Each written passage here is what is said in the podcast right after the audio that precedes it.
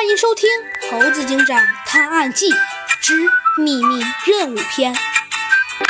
千钧一发，猴子警长累得仰面朝天地躺着。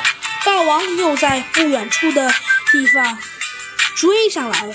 他沉思着：“嗯，刚才霸王还速度那么快，现在怎么又慢了？是刚才彪子打了他吗？不是吧，霸王有了！他差一点喊了出来。什么呀？彪子奇怪地问道。我想到办法啦！啊！其他三人异口同声地问道。没错，你们有没有发现，豹王的速度变慢了吗？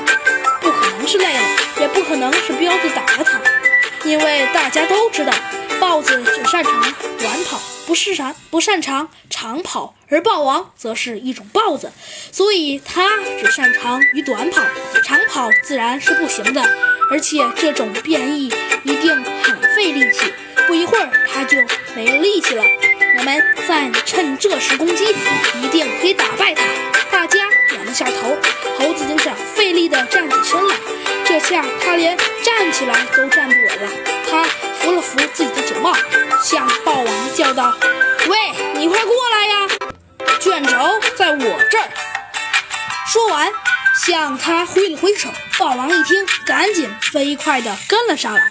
他追着猴子警长绕了好几圈，终于，他筋疲力尽地坐了坐在了地上。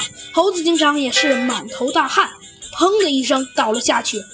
弗兰熊和阿荣急忙过去，把他拉到地面上坐着。可是猴子警长却没有休息，却向霸王爬去，掏出他早已准备好的手铐，脸上露出了好像是胜利者后的微笑。